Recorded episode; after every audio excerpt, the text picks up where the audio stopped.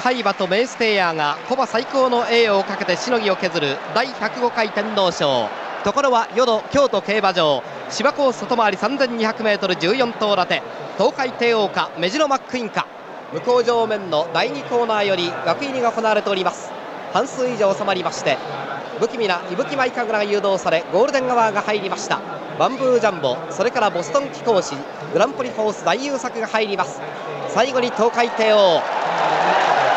安城岡部幸雄枠内に収まりました。第105回天皇賞のスタート。スタートを切りました。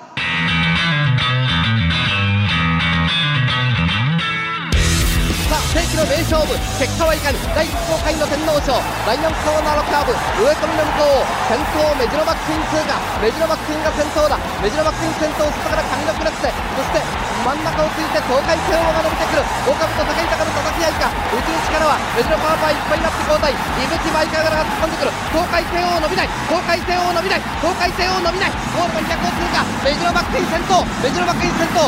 メジロバックイン先頭ゴール着には髪のプレスで3着伊吹舞神楽東海帝王5着か6着か。名勝負主演はメジロマックイーン。第105回天皇賞。メジロマックイーン史上初の春の天皇賞連覇なる。そして武豊前人未到の春の天皇賞4連覇達成です。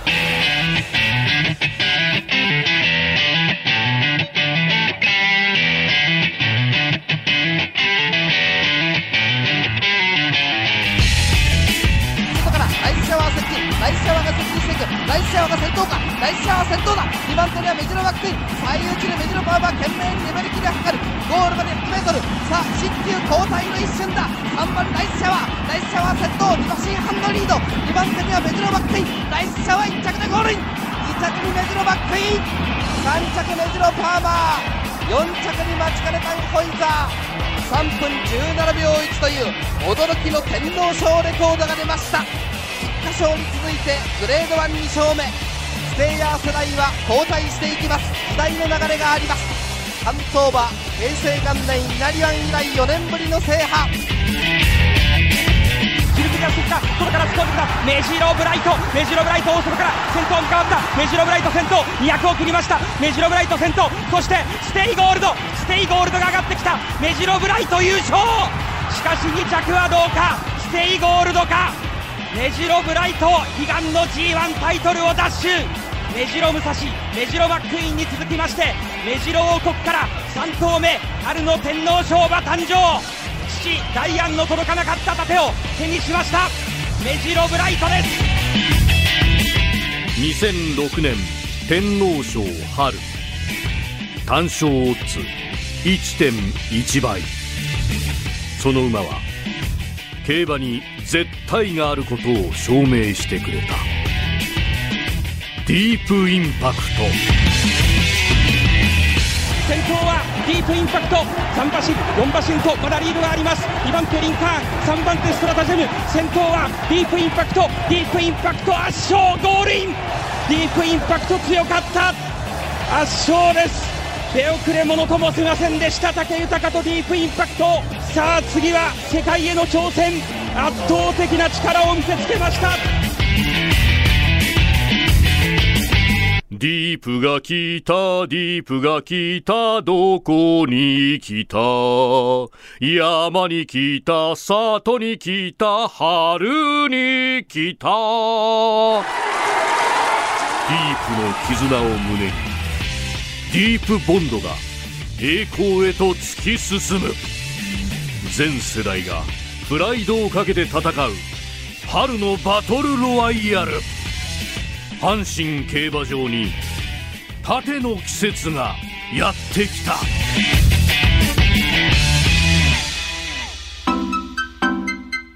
増山さやかのビギナーズラック。ニッポン放送の増山さやかです。辛坊治郎ズームそこまで言うかのスピンオフ番組増山さやかのビギナーズラックセカンドシーズン。この番組は競馬予想番組です。私増山が忖度なく名前と直感だけで競馬の重賞レースを予想いたします。さあでは早速今週予想するレースに行きましょう。5月1日今週の日曜日に行われます春の天皇賞です。阪神競馬場芝3200メートル。本来は京都競馬場ですけれどもね京都競馬場は現在改修工事中です。だから使えないので阪神競馬場でレースするってことですね。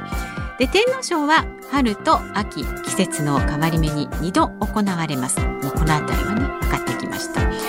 でもなんか私はやっぱり天皇賞ちょっと秋っていう気がしますけれどもね。でこの春の天皇賞は3歳以下の馬は出ることができない。4歳以上のコバと言われる馬のみが出場できます。コバ古い馬ね。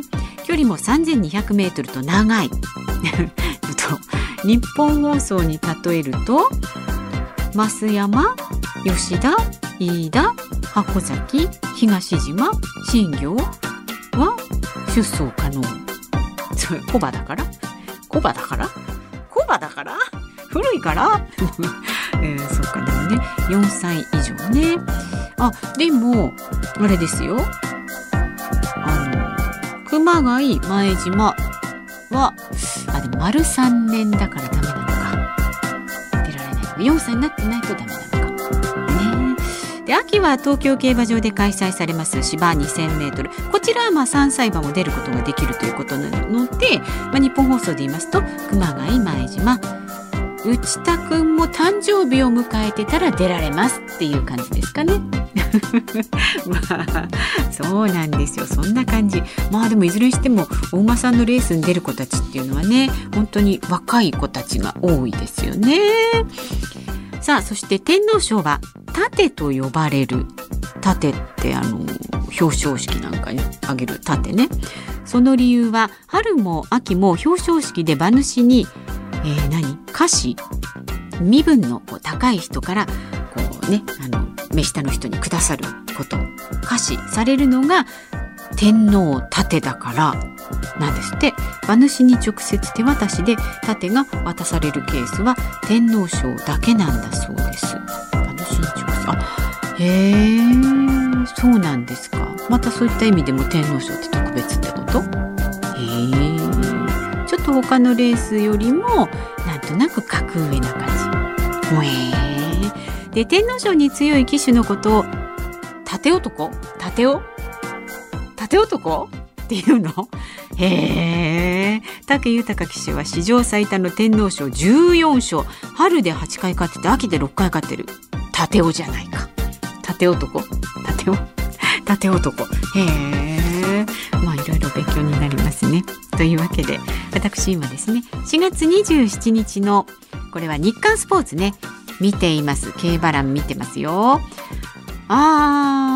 ここにねずらずらっと名前出てます。アイアンバローズバルコスクレッシェンドラブシルバーソニックタイトルホルダードワウワウワウワとあってユーキャンスマイルロバートソンキーなんていうのが出てますけれども私の予想をする前にまずは日本放送の2人のアナウンサーの予想を見てみます。最初に柿原正あなたとハッピーの火曜と木曜そして毎週金曜の有働のラジオのアシスタント入社4年目になります熊谷美穂アナウンサーの予想をご紹介いたしましょう。増山様お疲れ様です。私が今回応援したいのはメロディーレーンです。今年の天皇賞春で唯一の牝馬です、えー、実は天皇賞春での牝馬の優勝というのは1953年レダの一度だけでメロディーレーンには牝馬としては69年ぶりの天皇賞春制覇がかかっています。あ1953年から女の子は優勝してないんだ天皇賞へえ1953年。一応答えておきますけど私生まれてないですからね。ね。えー、それでこのメロディーレーンは3年連続の天皇賞春参戦で過去2回はいずれも11着に敗れているんですがその華奢で可愛らしい見た目で大人気の馬なんです。増山さんも競走馬の中でひときわ小柄なメロディーレーン。なんだか母性が生まれて応援したくなること間違いなしだと思います。メロディーレーンの他の馬に、えー、比べた時その小ささがよくわかる写真を添付いたします。本当だ。今ね1234 5頭馬が写ってる写真なんですけどこれ写真で見てもやっぱりね華奢なのがわかる。ちょっとほっそりしてて女の子って感じ。なんか一人子馬がいる感じ 混じってる感じ見えますね。この子はなんか女性にすごい人気なんですってね。うん様々なとこで取り上げられてるみたいですけど。あー確かに可愛いね。熊谷さんもねアナウンス室の中ではほら小柄な感じで。日本放送のメロディーレーンじゃないですか？ね？いいんじゃないですか？うん、ちょっと惹かれますねメロディーレーン。私は何ですか？今あのアフロディコ増山さんはディープインパクトなんじゃないですか？ってそれどういう意味ですか？何？コバ？素晴らしいんですか？圧倒的な？何なのよ？態度がでかいんですか？ディープインパクトえー、っと。では続いて。木曜日の泊まり勤務でおなじみってちょっと。まあそうなんですよ。立派にね泊まり勤務を内田くんね勤めてます。シャカシャカ素材の洋服を着てスタジオに入ってくる入社3年目って書いてあります。そうこれね、えー、先週の金曜日の、えー、春風亭一之輔さんのあなたとハッピーにね内田くんちらっと出演したんですけれどもね。放送するときは、なるべくあの変な音が出ないようにね、気をつけますよね。音が鳴るもの要注意。あの、生放送のスタジオに来るのにあのシャカシャカがシャカシャカシャカシャカシャカシャカっていう風になる ジャンバーを着て登場したので、まあ、軽く放送上で私が注意してますんでね。ということで内田くんの予想です。増山室長お疲れ様です。内田裕樹です。今週は天皇賞春ですね。長くて険しい G1 どのような結末になるんでしょうか。とても楽しみです。渾身の予想ですのでぜひよろしくお願いいたします。はいはい。まず今回の推奨馬はタイトルホルダーです、えー、今回は前評判で2頭強いとされている馬がいます。あなるほど。タイトルホルダーとディープボンドです。あちょっとねディープボンドっていう名前も気になってたんですけど。ディープボンドはコントレイルのいなくなった今個人的には5歳馬でもトップクラスの実力がある馬だと思います。ただこのディープボンドでもタイトルホルダーには及ばないのかなと思います。タイトルホルダーの魅力はその無尽蔵のスタミナ。長い長い天皇賞春はこのタイトルホルダーのスタミナは無視できません。衝撃の菊花賞。次に G1 で勝つならこの舞台だと思います。タイトルホルダーの激走を楽しみにしています。ディープボンドに勝ってディープボンドの果たせなかった凱旋門制覇に弾みをつけてほしいです。ああそうですか。そんなにいいんですか？タイトルホルダー。今見てる私の新聞だとあ今のところ2番人気ぐらい。えじゃあ今のところ1番人気はどうなった？ディープボンド。あそうなんですか。私ねどうしようかなと思ってすごく迷ってるんですよね今週は。ディープボンド。お父さん？親が絆。なの？これ。絆。ディープボンド。前奏が一着なんですよね。最近ねちょっとね名前と前奏でね あの選んじゃったりするんですよね。でもねやっぱり名前は圧倒的にね多くの方がねちょっと注目してると思いますが。早やっこ。冷ややっこみたいじゃない？早やっこ。鬼やっこ。冷ややっこ。早やっこ。ちょっとこれはね気になってるんだけれども今この日刊スポーツのこの時点ではね C マークついてるし C えっ、ー、とね前走がね5着なんですよ。ちなみにダートも走る馬なので二刀流ですねって今アフロディがいましたけど。も走る馬なのに二刀流ってことはダートと芝両方走れるのが早やっこ。えってことはダートか芝かどっちかしか走れない馬もいるんですか？基本的にはどっちかなんですか？あへえ頭とかを見てお父さんがダートだったらダートで行こうみたいな。ただソダシもダートに挑戦してる。ソダシはだってあれ？ソダシは芝の方がじゃあいいの？ただお父さんがダートと芝両方走る馬だったんであへえそういうやっぱり血統っていうのはお馬さんにとっては非常に大きいんですね。距離もそうだし。お父さん短距離速かったら速い。へえカエルの子はカエルなんだ。馬だけど。へえ馬の子は馬なんだね。なるほど。うんそうでねこの早やっこのお父さんがねキングカメハメハなんですよね。キングカメハメハ。これは有名な馬ですね。強い。めちゃくちゃ強いですって言ってます。あじゃあちょっと今回私はねあえて早やっこにします。ダメですか？早やっこにします。ね。さあ私の予想は早やっこ。では最後になりますがアフロディの予想いきます。アフロディはですね僕の予想はメロディーレーンです。あれ？熊谷さんと一緒じゃない？かぶりました。なぜかというとこの馬は350キロ台の超がつくほどの小柄な馬で可愛いからです。ね、350キロでね超小柄って言われてもねちょっとピンとこないんですよねこの数字で。超小柄ちっちゃいとは言えないんですけれども、えー、競走馬の平均は470キロですのでかなり小さいです。